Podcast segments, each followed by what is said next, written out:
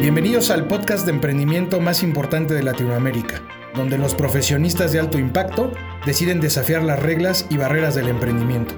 Conozcamos cómo viven los entreployees. Bienvenidos Entreployees a una emisión más de este podcast de emprendedores, donde los profesionistas de alto impacto vienen y nos platican sus historias, a veces de éxito y a veces de no tanto éxito. En esta ocasión tenemos a una consultora en desarrollo humano y que es instructora certificada en Kundalini, Kundalini Yoga y facilitadora de Access Bars y Bars. Eh, ella es licenciada en Administración de Empresas por parte de la UNAM y los últimos 13 años se desempeñó como líder de IT México en Cisco Systems. También fue embajadora del programa Cisco en Cisco Latinoamérica, donde, bueno, pues demostró ese gran profesionalismo que hoy día lo desarrolla y lo lleva a través de un proyecto muy de paz interior y muy de desarrollo de capital y personal humano. Con ustedes y dándole una gran bienvenida a mi muy y muy querida amiga Yandira Rosillo. Yandira, bienvenida. Muchísimas gracias, muy contenta, muy agradecida de estar aquí y disfrutando tu espacio tan bonito, tan, tan alegre, tan rico, tan cómodo y pues aquí estoy. Muchas gracias. Bienvenida, esta es tu casa para cuando quieras venir y hacer y, y ya sabes, ¿no? Y deshacer también. Pues como siempre en este podcast, la primera pregunta es, eh, platícanos un poquito acerca de tu vida. ¿Quién es Yandira? ¿De dónde viene? ¿Cómo fue construyendo? Y ya más adelante platicaremos de tu proyecto, pero ahorita queremos conocer más de ti. Bueno, pues para empezar, dicen que es de valientes decir la edad. Y yo siempre me he pasado de valiente. Entonces, eh, tengo 46 años. He trabajado desde muy joven, empecé a trabajar desde los 17 años y hoy confieso que hice trampa y comencé a trabajar en el mundo corporativo, en el mundo del servicio desde chica. Y no es porque estuviera yo buscando trabajo, eso es algo que me gustaría compartir, que no me había dado cuenta hasta hoy que estaba pensando a ver qué, de qué se va a tratar esto, ¿no? Dije, nunca, nunca he ido a un lugar a buscar trabajo Nunca había hecho un currículum. Nunca me habían pedido un currículum. Y en todos mis empleos me, me contrataron así, sin verme, sin conocerme, sin nada. Solo me dijeron, ¿no quieres trabajar? Y yo les dije, sí. Y empecé a trabajar. Ah, pues súper bien, me veo que millones que nos escuchan allá afuera estarán deseosos de traer esa vibra a sus vidas, ya que estamos pasando, pues como saben todos, tiempos un poquito complejos, ¿ok? Y luego... Así es, empezó mi vida laboral a los 17 años, yo estaba en la preparatoria, en el último año de prepa, estábamos en épocas de exámenes finales y yo siempre fui bien aplicada. Entonces exenté todos mis exámenes y no, no hacía yo exámenes finales. Y una amiga me dijo, ¿me acompañas? Dice, voy a hacer una solicitud de trabajo. Y dije, ¿a dónde? Me dijo, al banco. Dice, voy a trabajar en un banco ya hace 27 años. Pues era, wow, trabajar en un banco, ¿no? Entonces yo le dije, ¿en cuál banco? Me dijo, en, en Bancomer. No sé si se pueden decir marcas, pero ya Por supuesto, que nos patrocinen, por supuesto, también. Sí. Que ahora para los millennials, ¿no? Y centennials, y lo que siga de los centennials, ¿no? Este, BBVA. BBVA, exacto. Entonces, vamos a Vancomer. Y yo iba a acompañar a mi amiga y mi amiga llenó su solicitud, entregó su currículum, no sé qué, y ellas eran más grandes que yo. Yo siempre fui de las chicas de la generación. Y yo decía, pues tengo 17 años, yo todavía no puedo trabajar, aunque yo ya quería trabajar, pero pues no podía. Y la persona que estaba entrevistando le pide sus papeles a mi amiga y me dice, ¿y tú? Le dije, no, yo no tus papeles. Ajá, me dice, ¿tú no quieres trabajar? Le dije, pues sí, sí quiero, pero yo no traigo nada, ¿no? O sea, ni siquiera tengo la edad. Pásale, me dijo. ok. Tres tacones, pásale. Ok, ni siquiera iba yo con el uniforme, porque yo estudié en un colegio de monjas donde llevaba uniforme. Yo iba de uniforme, de colegiala. Ok. Y me dijo, pues pásale. Bueno, pues pasé. Me hizo una entrevista y me dijo, ¿de verdad no quieres trabajar? Le dije, no, sí quiero, pero yo tengo 17 años y yo sé que por ley no se puede trabajar. ¿Cuándo cumples 18? Hasta noviembre, le digo, ya era julio. Ay, bueno, ya vente, te, te vamos a contratar como becaria. Y empecé a trabajar en Bancomer, que ahora es BBVA. Y en esa época empezaban los cajeros automáticos en México, no existían. Y eran los primeros cajeros automáticos En esa época Bancomer y Banamex eran los primeros que traían cajeros automáticos a México y era así, wow, ¿no? Entonces el trabajo y el proyecto en por que estaban contratando gente joven era para capacitarte, enseñarte a usar un cajero automático y que tú estuvieras ahí paradita enseñándole a la gente a usar los cajeros automáticos. Que déjame decirte que ahorita está pasando exactamente lo mismo veintitantos años después. Con estos cajeros que yo le llamo que comen y vomitan dinero, ¿no? Que ahora ya es todo eh, pues 100% digital. Y, ya van a, acabar para el 2030, se espera que ya no existan sucursales bancarias como las conocemos. Y es justo lo que estás diciendo, siempre hay una señorita afuera llámese Citibanamex o llámese BBVA o Scotiabank, que sea. Bueno, los dos primeros son los más grandes y los que traen más este sistema y siempre está alguien para ayudarte. Fíjate, hace 20 lo mismo, pero ahora para, para otro tipo de cosas. Ahora es digital touch, antes era de botones, ¿no? Porque eso sí me acuerdo, que en la capacitación fue una capacitación larguísima de tecnología, que yo decía, uff, ¿por qué dije que sí? yo no sé qué hago aquí, ¿no? Pero bueno, ahí empezó mi mundo con la tecnología y con las áreas de servicio al cliente. Entonces, pues aprendí a usar los cajeros automáticos, las marcas de cajero, qué hacían, para qué, para qué no, para qué sí. Y ahí empezó mi vida laboral, a los 17 años. Pero yo ya estaba contratada y ya tenía seguro de gastos médicos mayores y en esa época trabajar en un banco pues eran prestaciones bien padres. Y yo dije, wow, todavía ni siquiera termino la prepa, ¿no? para los que tienen menor edad, de verdad, es, esas prestaciones que, que, de las que habla Yandira, bancarias, eran fenomenales. ¿eh? El seguro de gastos dentales, quiero decirles que si se te caía un diente, te lo reponían casi, casi eh, nuevecito y de marca y de... No, no, era algo realmente espectacular. Yo, a mí me tocó todavía un poco la cola, trabajé algunos años en un banco, en una casa de bolsa, y, todavía me tocó un poquito la colita, pero honestamente era maravilloso. Hoy día eso ya no existe. De hecho, después, digo, de eso vamos a platicar más adelante, pero en otro trabajo trabajé en City Banamex y ahí justamente con esas prestaciones bancarias me hicieron la cirugía de las muelas de juicio más moderna que te puedas imaginar. Las cuatro me las quitaron de una y parecía que estaba yo en una nave espacial, pero no, era un quirófano y fue la cirugía más nice patrocinada por el banco. Bendito oh, ¿Cómo? Se fueron esas épocas, ¿no? ok, y luego cuánto tiempo en, en, Vancouver, porque era Vancouver, en esa época. Estuve poco tiempo, estuve como dos, tres años, fue poco tiempo. Después, pues mucha gente me decía que era como Pancho López porque vivía muy rápido. Y pues me casé, me casé muy joven. Y después viene una reestructura en los bancos. En esa época no me acuerdo si era del gobierno y se convirtió a SA o al revés. Algo pasó. El chiste es que hubo recorte de personal. Salgo del banco. Entonces, pues bueno, dije, pues yo ya me voy a casar y estaba empezando la universidad. Yo no tenía nada que ver con eso, ni con la tecnología, ni con la administración, ni con nada. En mi mente yo iba a ser médico. Y estaba estudiando en el área 2 y yo era súper buena para la química, de hecho gané una Olimpiada de Química Nacional. Entonces mi mundo era la ciencia, las ciencias este, naturales, ¿no? Sobre todo las matemáticas nunca me han gustado, ni la física, pero, pero las otras ciencias sí. Entonces mi, mi meta era esa, entonces yo dije, no, yo voy a la universidad y yo voy a ser médico, así es que si me dan el trabajo o no en el banco, X. Bueno, pues me caso, Después viene mi primera hija y luego yo dije, voy a ser médico y mamá y, y, esposa y todo lo que implica y las guardias. Y la verdad me dio miedo. Y más que miedo dije, no, o sea, yo no voy a tener un hijo para encargarlo a no sé quién. Y las carreras de medicina son muy demandantes. Muy demandantes. Entonces eran muchos años y luego terminas después de muchos años y va la época del hospital y el internado y bla, bla, bla. Dije, creo que no. Entonces ahí empieza mi camino de las decisiones, ¿no? ¿Qué voy a hacer, mamá o médico? Y yo dije, mamá. Pues ya venía, ¿no? O sea, claro, ese sí o, sí, ¿no? Pero bueno, hay quien dice voy a ser médico y mamá. Sí, sí, claro. Y pueden, ¿no? Y quieren. Y yo sinceramente ahí dije, no, no, no, no, no, no voy a tener un hijo para no verlo. O para que sea hijo de la nana, o hijo de mi mamá, o hijo de quien me ayude.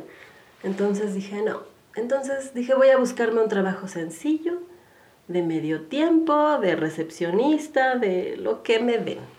Yo lo que quiero tener es seguro social y de estar cotizando. Y ya. Y así estuve. Y después dije, no, pero sí voy a terminar de estudiar. Entonces me metí a estudiar administración porque dije, eso está fácil y, y en el banco me gustó eso.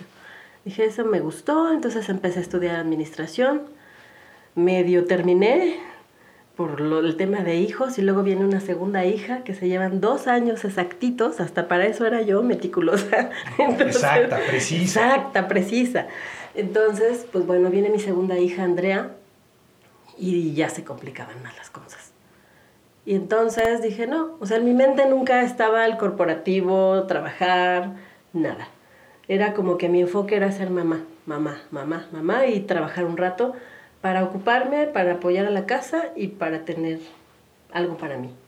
Entonces empiezo a trabajar y en trabajos sencillos, pero de repente me pasaba como te decía, ¿no? Sin currículum, sin decir nada, me decían, ¿y tú por qué estás aquí contestando el teléfono? Yo decía, pues porque aquí trabajo. Oye, ven, ayúdame a hacer esto, haz esto, acá, acá. Y de repente me empezaban a, subir de puesto, a dar otras tareas, eh, y lo cual implicaba sí más sueldo, pero más tiempo. Entonces yo les decía, no, porque tengo dos niñas, entonces yo no puedo quedar más tiempo, no puedo viajar, no puedo esto. Entonces siempre mi, mi enfoque, mi prioridad era ser mamá. Y las empresas me, me, decían, pero ¿cómo? O sea, tú puedes, tú tienes este talento, tú tienes este potencial. Y yo decía, pues sí, porque mi mente es científica, ¿no?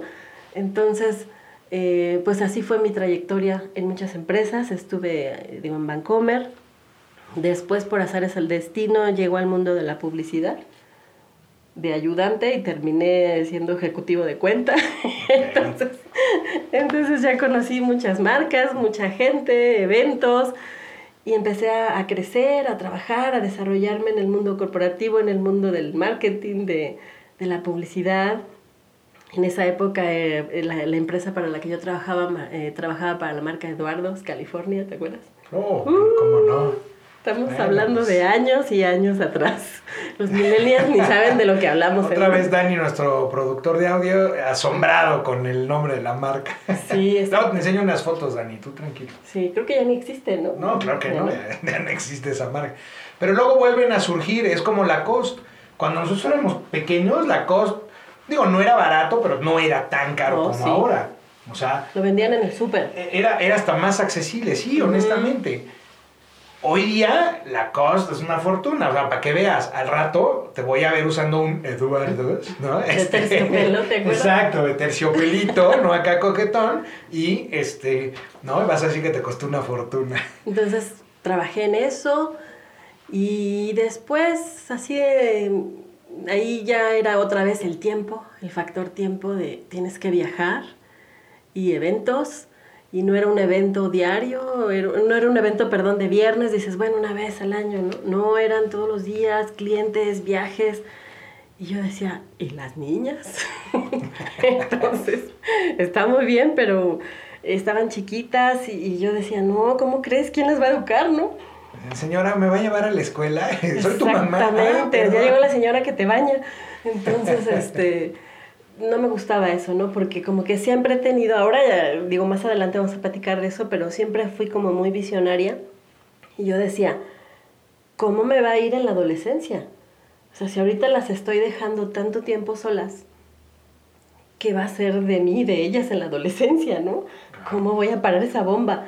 Entonces decía yo, no. Entonces, con todo el dolor de mi corazón, fui a renunciar. Y el que en esa época era mi jefe, que era dueño de la de la agencia de publicidad, bueno, se enojó tremendamente conmigo, pero ¿por qué haces eso? Tus hijos no son un impedimento, estás mal, estás truncando tu vida, tu carrera, vas a fracasar, ¿cómo crees te voy a ver después con un delantal y llena de hijos? Dije, pues ni modo. Seguro el marido también se enojó porque ya no traía ropa Eduardo, ¿no? O sea, ya, ya es claro. no, estaba feliz porque ya no llegaba tarde, eh. ya estaba en la casa, ya estaba más tiempo con las niñas.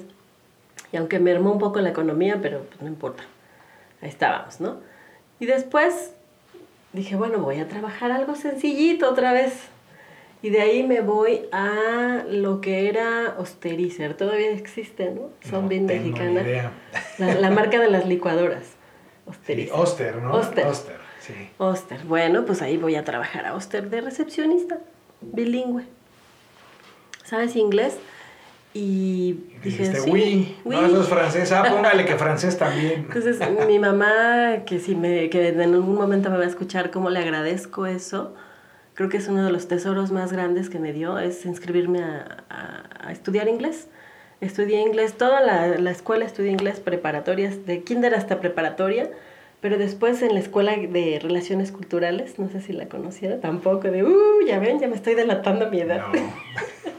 Pertenecía a la Embajada de Estados Unidos en la zona rosa. Se llamaba Relaciones Culturales y a mi gusto era una escuela bien padre porque tenía club de conversación y cantabas y no sé qué, y eh, aprendías muy bien inglés. Entonces estudié ahí a la par de lo que estudiabas en el colegio, ¿no? Entonces, pues yo ya era bilingüe. Entonces, pues bilingüe, me dijeron, necesitamos a alguien bilingüe aquí, que conteste el teléfono. Yo dije, perfecto, ¿de qué hora a qué hora? De 8 a 3 de la tarde, ya con eso. Dije, yo no voy a trabajar más tiempo. Ahí me voy de recepcionista y otra vez, alguien llega y me ve, y era un director en esa época de finanzas, un señor gringo, Tim Jones, me acuerdo, y también él me dijo, pero ¿cómo? ¿Por qué te tienen ahí sentada contestando el teléfono? Yo necesito a alguien que me ayude, que me asista y que me ayude con mis finanzas y los reportes. Y dije yo, ay no, números no, odio las matemáticas. Pero le dije, yo le ayudo, pero si me deja salir a las tres. Me dijo, como tú quieras. O sea, siempre poniendo sus condiciones. Ah, claro. Claro, porque yo estaba bien clara en que no quería trabajar mucho tiempo y que no quería que me absorbiera ninguna empresa, ¿no? Porque mi prioridad era mi casa, mis hijas. Entonces, este señor me dijo, sí, por supuesto. Y él pues me veía un potencial que pues, yo no veía, ¿no? Entonces me dijo, te voy a pagar unos cursos, quiero que te especialices más todavía en inglés de negocios y quiero que me ayudes más en finanzas y no sé qué. Y además quiero que te capacites en recursos humanos, ta, ta, ta, ta, ta, ta, ta, ta, ta. Pues terminé trabajando en recursos humanos. De finanzas, me mueven a recursos humanos, en donde yo ya tenía un cargo que no era de recepcionista, ¿no? Y, con mi horario, hasta las 3. ¿Qué tal, eh? Yo ponía mis condiciones. Por eso es tan importante los temas de negociación a nivel laboral o de negocios, ¿eh? O sea, al final del día tú acabaste negociando algo desde un principio porque era parte de tu necesidad primaria y, y, ve, se fue cumpliendo. Sí, y estar bien claro en lo que tú quieres y que tampoco te, te, dejes amedrentar, ¿no? Por ninguna empresa ni por nadie. Que es lo que yo pensaba, decía, bueno, pues trabajos hay muchos y de recepcionista más. En aquel entonces. En aquel entonces. En aquel entonces. Ahora ya hasta están sustituyendo eso, pero bueno, en esa época sí era mi, mi seguridad, ¿no? Que yo decía, pues hay muchos trabajos.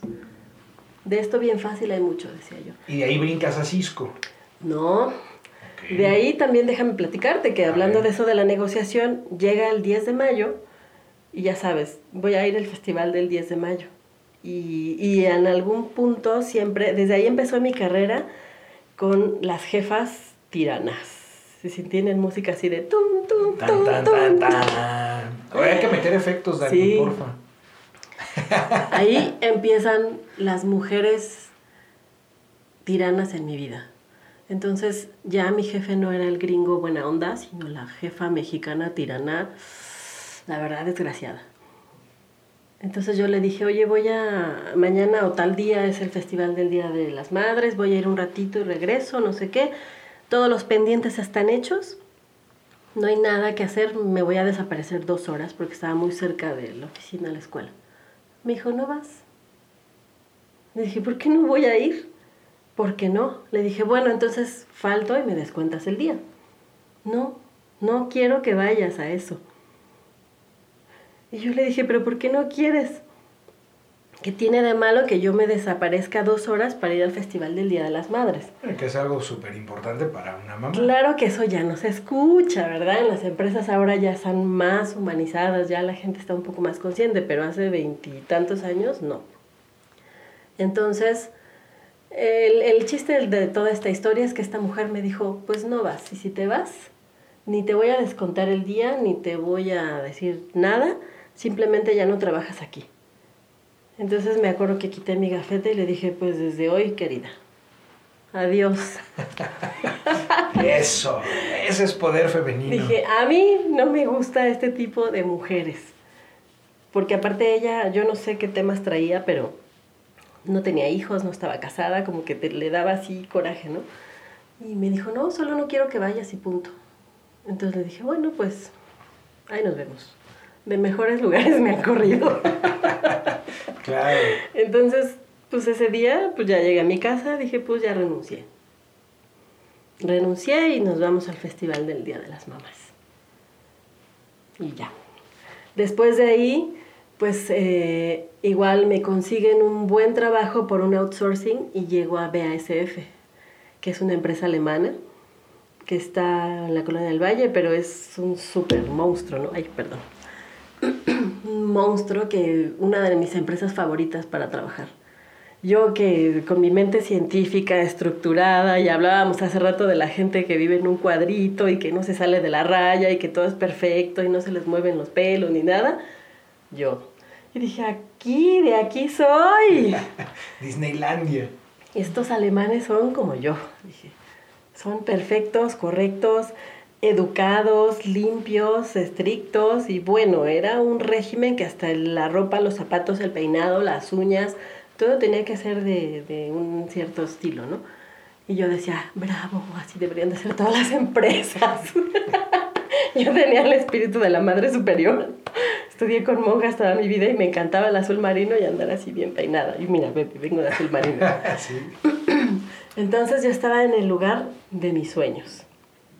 Y lo mismo. Yo, yo siempre buscaba trabajos de recepcionista porque decía, eso es bien fácil. Y recepcionistas bilingües en esa época había pocas. Entonces yo decía, eso es fácil, sales temprano, no tengo responsabilidades, da mi hora de salida, apago mi computadora y me voy. Y si terminaron el reporte, si llegaron a sus números, si la empresa se cae, a mí no me importa, yo me voy. Entonces yo me deslindaba, ¿no? De todo. Y dije, aquí, ya, de aquí soy. Y después un día faltó alguien en recursos humanos. Y ya sabes, ven, ayúdanos. Pues ahí voy a recursos humanos y se dieron cuenta que tenía yo experiencia de Oster, ¿no? De contratar gente, de staffing, de seguro social, de todo lo que se maneja en, el área de, reclutamiento y selección. Y en, en pues era planta. Entonces reclutábamos gente, pero diario. Sí, era masivo. entonces, y aparte yo tenía la experiencia y la rapidez, ¿no? Entonces el señor, ay, no me acuerdo cómo se llamaba ese señor, alemán, me decía, wow, qué mexicana he encontrado. ¿Dónde estabas? Me dijo. Pues allá afuera. Pues en la recepción, que no me veía el teléfono. y me dijo, quiero que estés aquí y que seas mi mano derecha. Pero yo salgo a las tres, señor. sí, sí, pero mira, acá en corto, ¿no? Déjeme decirle que todo está bien, pero yo salgo a las tres. Pero yo salgo a las tres. A mí no me gusta quedarme más tiempo porque mis niñas, porque ta, ta, ta, ta, ta, ta. Está bien, me dijo, no solo hacer eso, pero acepto, acepto. Y no puedes faltar nunca, me dice. No quiero que faltes nunca, no, no falto nunca. ¿Qué le dijiste? Ni el 10 de mayo, ¿verdad? Ni el 10 de mayo, hasta yo dije, ching, el 10 de mayo. Pero como me gustaba tanto ahí, dije, lo sacrifico, no me importa. Entonces, una de mis grandes virtudes y defectos es que trabajaba yo mucho. Estuviera enferma, contenta, alegre, con problemas, sin problemas, como sea, yo ahí estaba. Y ahí estaba. Y ese señor Kurt, me acuerdo, el señor Kurt, bueno, yo le tenía tanta lealtad que no faltaba. Y así como él me dijo, no vas a faltar nunca, yo no faltaba nunca. Entonces ahí estuve muy feliz en BASF, en, entrando ya al mundo corporativo ahora global, ¿no? Aunque en Zombie fue una probadita, porque ahí nada más yo trabajaba con Estados Unidos, llego acá y empiezo a descubrir el mundo global. Yo dije, wow, con gente de Alemania, con gente de Checoslovaquia, con gente de Estados Unidos, con gente de París, con gente de todos lados. Y el marido bien contento, ¿no? Pues sí, fíjate que sí. En ese aspecto sí, porque yo respetaba mi horario, no llegaba tarde. Ah, bueno, eso sí. Nunca llegaba tarde, o sea, yo siempre llegaba a comer a la casa. ok. Tenía un horario muy flexible, aunque trabajaba ya en cosas globales y corporativas, yo siempre dije, pero a las 3. Entonces me respetaron afortunadamente eso. Entonces, pues todo en la casa estaba bien y, y ahí estuvimos trabajando. Después, en el que esa época era mi esposo, porque ya llevo varios. Este, Esa es otra. esa es otra. Por cierto. Mi primer esposo, que es con el que tuve mis dos primeras hijas, lo mandan a trabajar a Monterrey. Entonces, pues vámonos a Monterrey. Y como siempre, mi prioridad era la casa, los niños, el esposo y mi familia feliz. Fui con el señor Kurt, lo mismo. ¿Qué cree? Ya me voy, ahí nos vemos. Oye, pero es que tú eres una joya y aquí nunca nadie sube, porque tú sabes que los, los que deben de subir aquí de directivos hacia arriba en, ese, en esa empresa, no sé ahora, solo es prioridad para los alemanes, dice. A los mexicanos no les damos esos puestos, pero si tú te quedas, yo te doy un puesto de dirección. Uy, le digo, pero ya me voy. Ay, nos vemos. ¿Y a dónde te vas? Me voy a vivir a Monterrey. Pues si quieres, allá en Monterrey buscamos algo, aquí se puede. Pero yo dije, no, vamos a empezar una nueva vida y cómo nos va. Y ahí empezaba con fricciones mi matrimonio y yo dije, no, ¿qué tal si se rompe todo, no? Yo me voy a enfocar en mi casa, en mis hijas, en mi matrimonio y, y se puede decir, no, y me vale madres las empresas. Dije, ya, y él va a ser el hombre más rico del mundo y el más feliz y ahí ya todos somos felices. ¿Y te vas a Monterrey? Y que me voy a Monterrey y ahí me dediqué a mi hogar, a mis niñas, a llevarlas a la escuela, a hacerles su lunch, a estar en la casa y... A aburrirme porque era provincia. Digo, pues ahorita los que me escuchen van a decir, eh, no, pero, pero en, aquel, en aquellos entonces la verdad es que la provincia era realmente muy pasiva muy calmadita. Hoy día, sobre todo las grandes ciudades como Monterrey, Guadalajara, Querétaro, este, hasta San Luis, o sea, ya las grandes ciudades ha cambiado, pero en aquel, hace, hace 15 años la provincia en México era extremadamente... hace 20, porque eso fue como en el año 2000. Fíjate, o sea, algo muy tranquilo. Entonces me voy para allá, pero yo ahí descubrí que era workaholic.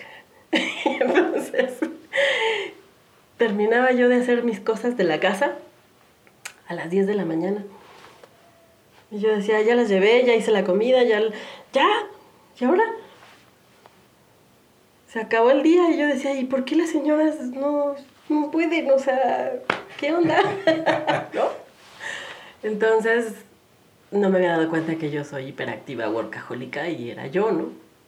Entonces, me metí a clases de baile, de natación, me metí a clases hasta de corte y confección, también esa es otra de mis carreras, soy modista. Sí, soy modista porque aparte... por si ocupan, ¿no? Por si ocupan, hay una chambrita sí, rápido. Sí, sí, Yo, yo era súper flaquita, pesaba 40 kilos en esa época y nunca, no había ropa de mi talla, no existía la talla cero. Entonces siempre que compraba algo tenía que arreglarlo. Y yo dije, me voy a poner a estudiar con corte y confección para aprender a meterle aquí en la cintura y acá a lo largo, ¿no? A los pantalones. Dobladillo. Pero terminé siendo modista. Mm, me gradué de modista. Y entonces hacía ropa a las niñas, los disfraces y ahí me entretenía yo súper bien. Pero no contaba con la astucia del que era mi esposo, que un buen día llegó y yo lo vi raro y le digo, ¿te peleaste? No, ¿por qué? Digo, es que estás así como despeinado y tienes la boca morada. Y agarró un Kleenex. Ay, pintura en los labios. Uy. Y entonces, y él me dice, pues ya me descubriste. Y yo, ¿cómo de qué te descubrí o qué? Él también, él, también aplicaba la de, pues es que así soy yo hasta las tres. Claro, hasta las tres. hasta las tres. entonces, pues bueno, se acaba esa relación porque pues obviamente empezó a salir con alguien más y él me dijo quiero hacer mi vida y soy muy feliz, no sé qué, y yo así, ah, música de fondo de tan, tan, tan. Dije, bueno, pues ya, se acabó esto, ¿no? Pues me voy a divorciar. Él me lo dijo así tan, tan así que yo dije, ¿y luego qué hace uno, no? Cuando te dicen... Y luego, ¿qué hacen, ¿qué hacen las divorciadas? Exacto. O sea, ¿qué se hace con la verdad? Porque estás acostumbrada como que son mentiritas y por abajo del agua y no sé qué, y cuando me dijo así toda la verdad tal cual, y al día siguiente dijo, ay, bueno, como ya te dije, ay, mira, esta es la foto, esta es ella, si quieres no te vayas de la casa, yo vivo arriba, tú vives arriba, yo vivo abajo. Yo me la traigo para acá. Te lo juro que no más faltaba eso. Entonces yo dije, yo me voy a regresar, yo dije, bueno, yo me voy a ir a vivir a otro lado, pero no trabajo, no tengo un empleo, este, tengo que rehacer mi vida y otra vez, no sé qué, y, y volver a empezar de cero todo, ¿no? dije, bueno, pues voy a empezar a buscar trabajo. Y en Monterrey, nunca, nadie me dio trabajo. Y hasta fui a Soriana. Dije, pues de cajera, ¿no? Hasta Soriana. A McDonald's. Dije, bueno, de cajera, ¿no? Ajá, esto es así, música triste. Pues a McDonald's. Dije, a mí no me importa. Nunca he tenido tema de en qué voy a trabajar. Ay, no me interesa que me paguen y punto. Dije, bueno, McDonald's, tampoco. Y ahí dudé de mi autoestima y dije, pero ¿qué pasa conmigo? O sea, no es posible que ni siquiera en las hamburguesas, ¿no? No, hasta que me encuentro un headhunter buena onda en Monterrey que me dijo, te doy un consejo, dice, llevas mucho tiempo buscando, ¿no? Le dije, sí, la verdad sí, le digo, no sé por qué no me dan nada, pero ni de limpieza. Ni en Soriana. Ni en Soriana, ni de limpieza. Entonces me dijo, ¿sabes qué? Es que desgraciadamente aquí hay mucho racismo, hay bullying, hay cosas y, y pues no les gusta a la gente de fuera. Y le van a dar preferencia siempre a alguien local y solamente contratan a la gente que viene contratada pero desde fuera. Aquí nadie te va a dar trabajo. Te doy un consejo, dice, regrésate a la ciudad. Dice, eres de México, ¿no? Le dije, sí, pues regrésate. Regrésate porque aquí no hay nada. Y yo dije, pues sí. En esta época empezaba el internet. ¿Te acuerdas del América Online de... Sí, sí. ¿no? Y ya teníamos internet porque yo era así la, la esposa del señor de Monterrey, ¿no? Entonces éramos de los pocos que teníamos internet. Yo dije, ah, ya sé.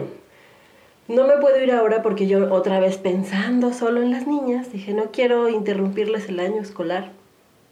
Y luego voy a llegar allá y en qué escuela y qué voy a hacer y nada, ¿no? Claro que antes de eso me pasaron tres meses de depresión, ¿verdad? Entonces. Por cierto. Obviamente me deprimí mucho porque el señor estaba ya muy feliz, realizado. Y yo decía, ¿y qué se hace con esto, no? Con la verdad, cuando ya te dicen esto es verdad y, ya. O sea, me dijo, bueno, yo lo veía así como si fuera mi hijo y como que ya tienes permiso de salir a las fiestas, ¿no? Entonces él iba y venía con su novia y era muy feliz. Y yo estaba en la casa esperando el tiempo y dije, bueno, ya, no sé qué pasó, que un buen día se me quitó la depresión. Dije, ya, ya me voy a poner a buscar trabajo. Bendito internet, ¿no? Me puse a ver y dije, ay, qué padre está esto. Todo lo que hay aquí, ¿no? Como si fuera una revista electrónica. Entonces ahí me pongo a buscar trabajos. Y vi una, una oportunidad otra vez de medio tiempo en Citibank. Hasta las 3 de la tarde. Y yo ahí pensé y dije, a ver, ya me voy a regresar, ¿qué quiero hacer? ¿Hacia dónde voy? ahora que sigue, ¿no? Yo dije, yo quiero trabajar en Santa Fe, porque en esa época estaba el auge, ¿no? Empezaban los corporativos en Santa Fe. En esa época nada más estaba Bimbo, creo. Santa no, Fe. no, había prácticamente nada. Estaba la Ibero, yo me acuerdo. Y Bimbo, ¿no? Y, y, los, el, edificio este que le llaman de la lavadora, eh, ese bloque era Santa Fe. Yo tuve la oportunidad de abrir una oficina ahí para Prudential Financial, este, pues, tipo 2003. ah, más o menos por esa época. Y, sí, era lo único que existía en Santa Fe. De haber sabido, hubiera comprado por ahí algo, ¿no? claro. Poca visión. Entonces yo dije, quiero trabajar en Santa Fe y me encantó BASF. Dije, otra vez quiero una empresa global.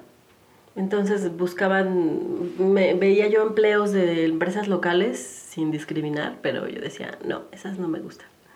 Esas no me gustan porque cuando están en quiebra luego ni te pagan. Entonces dije, esas no. Entonces dije, bueno, una global. Y si no era global, ni siquiera los leía las oportunidades. Y vi Citibank, dije, ah, esa me gusta. A ver, hasta las tres dije, yes, de aquí soy otra vez. Mando mi solicitud, me dicen, era en línea, ¿no? Y me contestan inmediatamente, ¿puedes venir a una entrevista? ¿Cuándo? Mañana pero en esa época yo tenía que regresarme a México en agosto y era junio. Dije, pues sí, sí puedo, pero hasta agosto. Y antes no había videoconferencias, ni se ocupaba eso de hacer una entrevista por teléfono, ni nada. Entonces, yo bien valiente como siempre fui, le dije, pues sí, sí puedo, pero hasta agosto. si me esperan en agosto, con mucho gusto. Y antes de las 3, porque... Y salgo a las 3. Entonces, me dicen, pues sí, claro, dice, tenemos oportunidades, varias oportunidades, porque estamos abriendo un área nueva. Y de aquí a agosto, pues cuando llegues a México, búscanos estaba yo con los rollos del divorcio, no sé qué, todo el drama que hay atrás de eso, ¿no? Que me das las hijas, no me la das, si te vas, te quedas. ¿De quién es el sillón? ¿De quién es? ¡Ay, qué pleitos! Mi camisa Eduardos, ¿cómo te la vas a llevar? Mi pantalón de terciopelo y... No, no, no, todo un dramón para poder regresarme. Que ahí dije yo, nunca más en mi vida me vuelvo a casar solo por no divorciarme porque descasarse es un rollo. Y dije, nunca más en mi vida en un registro civil. Voy a tener miles de novios, amantes, parejas, lo que sea, pero no matrimonios. Y mira el poder de las palabras. Fue la única vez que me casé. Entonces, después de todo ese drama, regreso y llegando a México, hablé por teléfono, llegando así en la central, porque me regresé en autobús, en la central de autobús, hablo por teléfono con las tarjetas de teléfono, ¿te acuerdas? La Datel. esas meras, la Datel. Hablo de ahí al Citibank, ¿no? Oiga, estoy hablando para ver si todavía está la vacante, no sé qué, y me dicen, sí, ¿cuándo puedes venir? Me dije, hoy. Me dicen, sí, hoy, a las 4 de la tarde, eran las 12 del día. Y yo estaba en la central del norte de camiones, y no traía ropa, no traía nada, porque nada más me regresé con mis hijas. Bañito vaquero y vámonos. Uy, sí. Llego a la casa de mi mamá con mi hermana. Mi hermana es más chica que yo, de edad, pero de tamaño es más grande. Entonces le dije, préstame ropa, lo que sea, porque yo venía de Monterrey en chanclas y de calor y no sé qué. Le dije, préstame algo para ir a una entrevista de trabajo. Y me dice mi mamá, ¿pero ahora? Sí, ya. Le dije, ahorita ya me voy, ya voy a empezar a trabajar. Yo iba bien segura de que ya iba a trabajar. Entonces, bendita ignorancia, ¿verdad? Como yo no sabía todo lo que implicaba, yo dije, pues ya, yo ya voy a trabajar. Me dijeron que sí, ya voy, voy a la entrevista y ya me van a contratar. Y me dice mi mamá, oye, pero la depresión y el divorcio, ay, ya ni me acuerdo, le digo, yo ya quiero trabajar. Aparte está padre porque es en donde yo quería, le digo, es en Santa Fe. Es en un corporativo en Santa Fe y me voy a ir hasta allá. Hasta allá y sin coche, ¿cómo crees? Allá matan, violan, asesinan, eran los tiraderos de basura. ¿Cómo crees que te vas a ir hasta allá tú sola y en camión? Ahí tiraban a los del 68, los desaparecidos. Cuenta la leyenda. Dice la leyenda. Pues ahí me voy a Santa Fe corriendo, con la ropa de mi hermana, la entrevista. ¿Cuándo puedes empezar? Y yo siempre bien valiente, pues ya, ¿no? Ya, hoy. Aquí tenemos diferentes horarios, no sé qué, la, la, esa atención telefónica. Sí, no importa, dije. Si es medio tiempo, no importa. Pues me quedo trabajando y era un trabajo bien padre porque era atender a, al Caribe.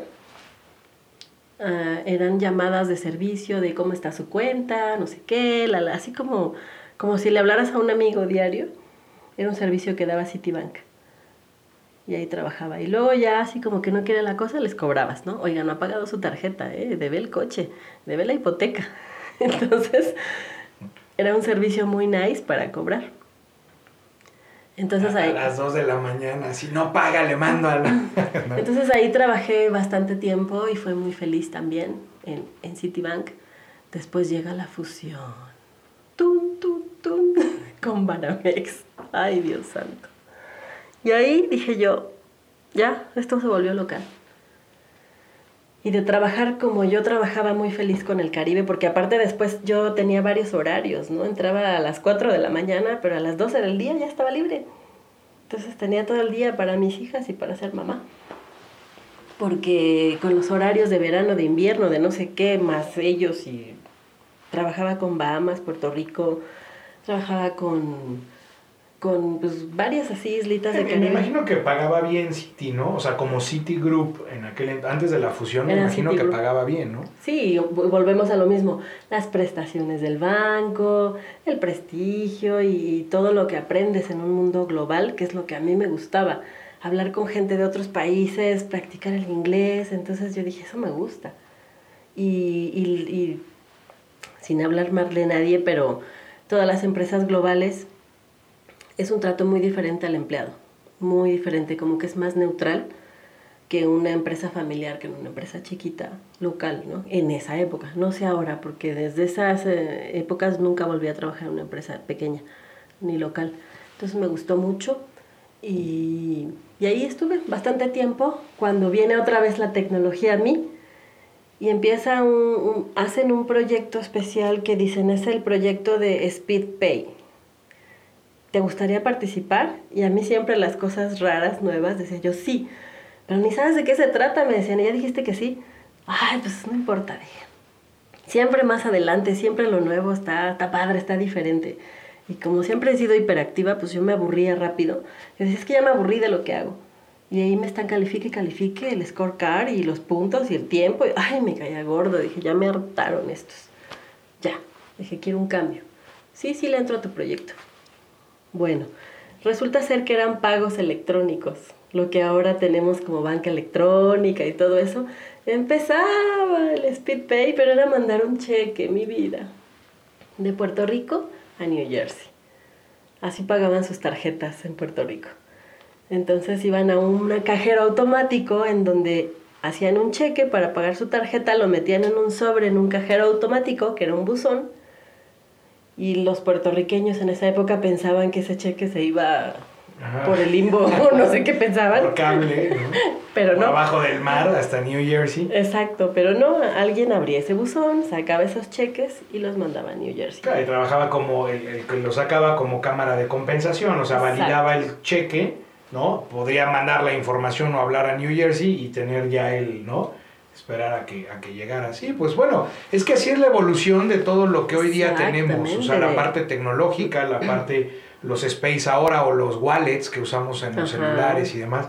Y que cada vez yo les hacía referencia hace rato, que para el 2030 estamos esperando que ya todos trabajemos a través de este tipo de plataformas. Es más, yo lo único que conozco que sigue parándose en un banco es a mi papá. Ay, sí, mi mamá. De verdad, ¿eh? eh bueno, mi papá y mi mamá. Pero, pero es por un tema generacional, es también porque no logran entender al 100% las plataformas, pero y también es un tema de miedo. Eh, entonces, eh, todavía están un poquito renuentes a, a, entrarle, pero si primero Dios los tenemos vivos todavía para el 2030, por les guste o no, van a tener que entrarle al quite o nosotros, ¿no? Eh, qué bueno. Aparte es, eh, pues la tecnología va muy rápido. Muy rápido. Va súper rápido y desafortunadamente no es como cuando a mí me contrataron en ese banco donde dijeron vamos a tener piedad de todos y les vamos a explicar, ¿no? De qué se trata. Hoy hay un sistema operativo y mañana hay otro y nadie te explica qué pasó. Entonces, si yo no le entiendo, pues a mi mamá menos. Y mi abuelita, pues ni se diga. A moraleja no cambien el, el, este, el microondas ni el celular de sus mamás. Exactamente, entonces, pues eso era el, los pininos de los pagos electrónicos. Entonces yo era parte de un grupo así especial porque nadie trabajaba en los SpeedPays, más que los que sabían de tecnología. Y yo dije, oye, wow. Y ahí estuve en Citibank muy contenta hasta esa famosa fusión viene la fusión y entonces dijeron, bueno, aquí se acabó tu Puerto Rico, se acabó tu Bahamas, tu Panamá. Ya, tú sabes, ya tú sabes que se acaba Puerto eh, Rico. Y aquí no necesitamos que hables inglés y sabes que bueno, y si no también, y te vas hasta el sur a trabajar. Que por cierto, eh, hablando de Puerto Rico, pronto vamos a tener un podcast a distancia con gente de, de, Puerto Rico. Sí, ya, este, de hecho ya mm, faltan pocos capítulos ya para empezar a, a traer, eh, digo, es un tema de estrategia, pero vamos a empezar ya a traer mucho participante latinoamericano, que la verdad creo que vale muchísimo la, pena el, conocer sus historias. Hemos estado aterrizando mucho el tema nacional, pero, pero ya en corto, antes de cerrar el año, vamos a tener por lo menos tres historias muy, pero muy, muy impactantes, con mucha carne, de latinoamericanos bien exitosos. Ay, qué padre. Pues a mí eso me encanta, me encantaba hablar con gente de otros países, me encantaba otras culturas. Y desde que estaba yo chica en la secundaria, una de mis materias favoritas era geografía. Y es porque yo veía los mapas y los países y yo decía, es que todo lo que hay ahí y yo quiero viajar y yo quiero aprender, pero en esa época no viajaba, solamente hablaba con la gente. Y solo de hablar pues conocía sus, sus, sus, este, sus modismos, sus canciones y ya como hablaba yo por teléfono, ya estarán mis amigos y... la gente del Caribe, que es gente pues muy amigable, muy, O sea, muy de Caribe, valga la, la redundancia, y que pues seguramente en esas llamadas no solamente tocabas el tema financiero, sino Exacto, luego hablaba con las, las abuelitas que vivían solas, ¿no? Ay, gracias que me llamaste, hace mucho que no hablaba con nadie, y cómo has estado, y yo... Ah, por eso no pagaban, para que les llamaran del banco. me van a colgar por lo que estoy diciendo, pero bueno. Sí, sí, sí, entonces era, eran como mis amigos, entonces yo estaba muy contenta en ese trabajo. Viene la fusión, todavía aguanté como tres años más con la fusión. Yo dije, bueno, pues me cambio, ¿no? A donde me manden, hasta el sur, hasta Xochimilco, y ahí sí era cobranza, cobranza telefónica. Y de esos de, los que te hablan y que odias. Y yo era de esos. Ay, dije, no, esto no me gusta porque todos los que me hablan me mienten la madre, todos me cuelgan. A mí también me choca y si él no sabe, yo menos. Y bueno, ahí empezó una época de mucha frustración, mucha intolerancia, mucha neurosis y, ay, no, no, no, yo no estaba feliz en ese trabajo. Y dije, ¿saben qué? Ahí se ven. Pero estás muy bien y mira el banco, tú eras de los City y a ustedes sí les respetaron su sueldo porque a los que no les bajaron el sueldo horrible, les quitaron prestaciones y fue así como un downgrade horrible, ¿no? El mío no era tanto, pero sí fue para abajo. Entonces, lo mismo. Dije, ¿saben qué? Trabajos hay muchos. Ahí nos vemos. Yo me voy. Y empecé a, buscar trabajos otra vez. Dije, en internet hay, ahí hay. Bendito internet. Bernito internet. Entonces ahí hay en internet. Entonces empiezo a buscar trabajos. Y en esa época em, hice una solicitud en línea para American Express. Y ya estaba yo en entrevistas y en esa época me iban a contratar para el área de comunicación en recursos humanos para American Express. Dije, ay, qué bueno, ya no quiero saber nada de números, ni clientes, ni finanzas, ni, de nada, nada. Dije, qué padre, la comunicación interna, beneficios para empleados, ay, sí, los cumpleaños, los pasteles, y yo me encargo de eso. Sí, ya, ese es mi trabajo. Entonces iba avanzando en las entrevistas y me dicen, oye, es tu entrevista final.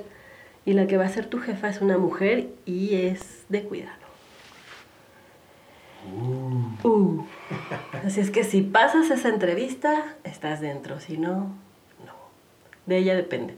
Y va a ser tu jefa directa, me dicen. Y también, pues, se vale que tú digas que no, ¿eh? Porque esa señora ya se escabechó a varios, dice ya varias. Y no es porque sean malos elementos, sino que no quieren trabajar con ella. Ay, yo dije, ¿Qué? Échamela. ¿Qué tanto Mientras salga yo a las 3, Exacto, exacto, porque también salía a las 3. Entonces era ahí en Reforma donde está el ángel, en el edificio de American Express, que todavía existe. Entonces dije, pues voy a salir temprano, no me importa, es el precio del medio tiempo. Dije, pues total, o sea, lo que me diga esa señora no me importa, yo trabajo, voy, vengo y salgo. Y más fea que la de Austerizer, dije, no hay. Entonces, pues voy a mi segunda entrevista, a mi última entrevista, y le digo, bueno, ahí en Reforma, y me dicen, no, en Coajimalpa, en el edificio del pantalón. Y yo le dije, pero no era allá.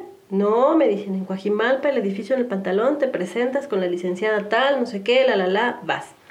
Con la licenciada Caradura. Híjole, yo iba para esa entrevista pues así como cuando te dicen vas al paredón, ¿no? O sea, ya sé que me va a matar, ya sé que me va a decir cosas feas, no me importa. Lo que me diga ya sé que va a ser malo. Y no es verdad, porque dije yo no soy lo que me diga. Yo bien segura, ¿no? Pues llego a la entrevista a una empresa que no tenía letreros, que no decía American Express, que no decía nada. Y me, me entrevisto con esa señora y sí, desde que la vi dije, ay, mamacita, una bruja. y yo dije, uy, me decía cosas horribles, ¿no? Pero, ¿y tú cuántos años tienes? Y tú esto, y tú sabes, pero si no sabes, te vas. Y, en vez de una entrevista lo sentía yo como una amenaza, ¿no? Todo el tiempo se la pasó agrediéndome, amenazándome la señora. Y yo dije, uy, qué fea, ¿no? Y me dice, pues sí, sí me gusta tu currículum. Y yo dije, wow. Ella es la que hablaba, yo no hablaba. me gusta, me gusta todo lo que estás escribiendo y tu trayectoria es muy buena, tu carrera, vienes muy bien recomendada porque ya hablé también a BASF y es verdad, sí trabajaste ahí. Le dije, pues no estoy mintiendo, le dije, es verdad. Me dice, y sí, es verdad todo lo que dices. Le dije, pues no sé a quién ha contratado o a quién ha entrevistado que diga mentiras. Le dije, pero yo no vengo a decir mentiras. Bueno, me dice, nada más una cosa. Sí te voy a contratar, es medio tiempo. Dice, pero quiero que sepas algo, que en el momento que a mí no me guste algo, te vas. En ese instante. Pero así de dura la mujer, ¿no? Me dice, no te voy a dar, pero ni tiempo a que te arrepientas, ni que llores, ni que nada. Te me vas en ese instante, el primer error. Le dije, pues la vida es ping-pong, ¿no? En el momento que a mí no me guste algo, lo mínimo, me, voy, ¿no? Claro. sí, porque pues de allá para acá, de aquí para allá, o sea... Fue lo que le dije, yo me voy, ¿eh? Me voy en ese instante y no le entrego nada. Y no me importa si hay pendientes o no hay pendientes. Yo me voy en ese instante donde yo no me sienta a gusto. Pero qué terrible, ¿no? Tener que llegar a una entrevista y que alguien te entreviste así, que, exacto, que se vuelva un acoso y que lejos de que tú te sientas, o sea, el problema de la necesidad económica a veces eh, hace que, que, el, que, el, que está buscando empleado, ¿no? Eh, permite ese tipo de cosas y, y que haya parte, eh, hay abuso de parte de algunas personas pues que la verdad muy poco profesionalizadas, honestamente. Sí. Como tú dices, la diferencia también a veces de haber vivido en un mundo corporativo transnacional o, global y el, y el a lo mejor en algo muy local, que se sigue dando. O sea, sí. yo entiendo que las nuevas generaciones en las pymes o en las empresas familiares están tratando de cambiar el chip, están tratando de, trabajar de una manera más eficiente, sí, eh, con un lado mucho más humano, por supuesto, pero sigue habiendo estos casos donde pues eh, surge este, este tipo de tiranismo, ¿no? Exacto, y, hablando un poquito ahora metiendo el tema holístico o yógico, pues Pero nada más ciérranos la parte profesional ya para entrar al tema, al tema de cómo llegas a este mundo holístico. Entonces era la época de Pisces, y así era Pisces, y así era la gente de Pisces. Entonces, pues yo también me defendía de los Pisces, era bien buena para, para esquivarlos, ¿no? Entonces, yo dije, yo lo único que quiero es salir a las tres, hombre, y en esa época ya estaba divorciada y dije, ahora más que nunca necesito mi trabajo, ¿verdad? Y mis prestaciones y estar en un mundo medio global, y ahí está American Express, está padre. Ok, me quedo. ¿Cuándo puedes empezar a trabajar? Me dice. Digo, pues si quiere ya me quedo, nada más que hasta las tres, ¿no? Eh, pues en medio tiempo, ya lo aclaramos, ¿no? Usted dijo que... Sí, sí, sí, dice, yo también me voy a las tres, a mí no me gusta quedarme aquí en la tarde. Así es que por ese lado, si tú llegas puntual a tus 8 de la mañana, a las 3 estás fuera. Ay, perfecto, pues me quedo. Empiezo a trabajar, me dan mi lugar, me dan una laptop. En esa época yo ni siquiera conocía las laptops, yo era hippie. No usaba celular, no usaba computadora, nada, nada, era antitecnología. Entonces me dan una laptop y yo dije, oye, ¿dónde se prende?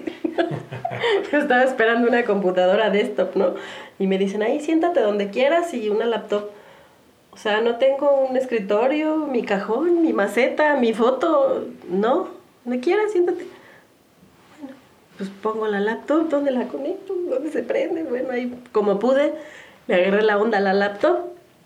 empezar a ver los mails y la bienvenida y no sé qué, ya eres empleado, sí, sí, sí. Muchas cosas en inglés, mucha documentación y me dicen, y este es tu trabajo, quiero que me hagas una auditoría de todas las cuentas de American Express corporativa. Pues empecé a hacer una auditoría y yo como la madre superiora, ¿no? No me digan, fíjate de lo que está mal porque, uh, ¿no? Tijerear, ¿no? Recortar duro. Entonces termino ese proyecto en una semana, que según era para un mes, y yo terminé en una semana. Y me dijo la señora, oye, muy bien, me encantó tu trabajo, no sé qué, y después me habla el, el headhunter y me dice, ¿sabes? Te voy a confesar algo. Y yo, ¿qué? Dice, pues ya te quedaste, dice, ya te aceptó la señora y está contenta contigo y no dijo nada y no te ha corrido, dice, ya sobreviviste una semana. Y yo, sí, ya, dice, y nadie le sobrevive una semana. Nadie. ¿De plano? Sí. Dice, así es que ya pasaste la prueba de fuego. Dice, pero te he de confesar algo, que no trabajas en American Express. Porque le dije, ¿cómo que no trabajo en American Express? Entonces, ¿qué es esto? Me dijo, es Cisco Systems de México. ¿Y por qué trabajo aquí? Claro. y en algún momento en mis antiguos trabajos, en, en BASF creo, no me acuerdo en cuál trabajos, donde estaba yo trabajando en finanzas, vi que su cliente era Cisco y que era la única empresa que hacía transferencias bancarias. Todos pagaban por cheque y como podían, y Cisco siempre pagaba puntual y con transferencia bancaria. Yo decía, wow, qué empresa. Los cumplidos, y yo solo conocía el speedpay del cheque que llegaba en burro, ¿no? Y, este, y Cisco hacía transferencias bancarias. Pues resulta que estaba yo ya trabajando en Cisco Systems de México en recursos humanos. Y ya tenía mi contrato y me dice la chica, mira, te hice un contrato de tres meses porque sabemos qué tipo de jefe tienes y, y, qué pena, nos equivocamos y es algo que siempre me pasa, ¿no? Mi nombre es Yandira, con N. Dice, pero esta entrevista era para una Yadira. Y se traspapeló. Y era Carrillo, no Rosillo, ¿no? no sé, pero se equivocaron por una letra. Yo fui a la entrevista, la señora le gustó, me quedé. El chiste es que ahí empezó mi carrera en Cisco Systems de México 13 años antes. Ahora 15, porque ya hace dos que salí. Hace 15 años y empecé a trabajar con ella y pues yo soy hija de militar, papá militar, abuelo militar mi mamá también es, es maestra, pero siempre fue muy estricta. mamá era Adelita de corazón. Entonces, como que la exigencia y yo, eh, para mí era normal. Estás acostumbrada, ¿no? De alguna Entonces yo veía que la señora era tremenda y yo llegaba, hola, buenos días. Y me decía, no me saludes, ponte a trabajar. Ah, ok, bueno, ya no la saludo. Entonces no la saludaba. Y ahí empecé a trabajar y en Cisco vi otro mundo que era tecnología y yo decía, ¿qué venden? ¿Qué es esto? O sea, jamás en mi vida. Ahí empecé a entrevistarme con la tecnología, ¿no? Y, y los ingenieros nunca estaban porque ahí empezaba el trabajo remoto hace 15 años. Fíjate, este capítulo se tenía que haber llamado, ¿no? De no saber nada de tecnología, ¿no? A trabajar en una de las empresas tecnológicas más, más revolucionarias del mundo, ¿no? Es la, número, uno. Ahorita es la número uno del mundo. Entonces, que nos patrocinen, Cisco, si nos escuchas. También, por favor.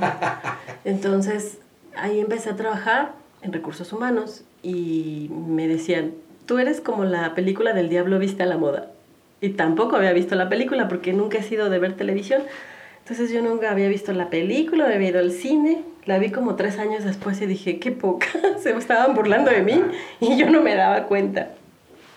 Entonces así fue mi trayectoria ahí en recursos humanos y pues la Pili, Pili de después terminó siendo mi amiga.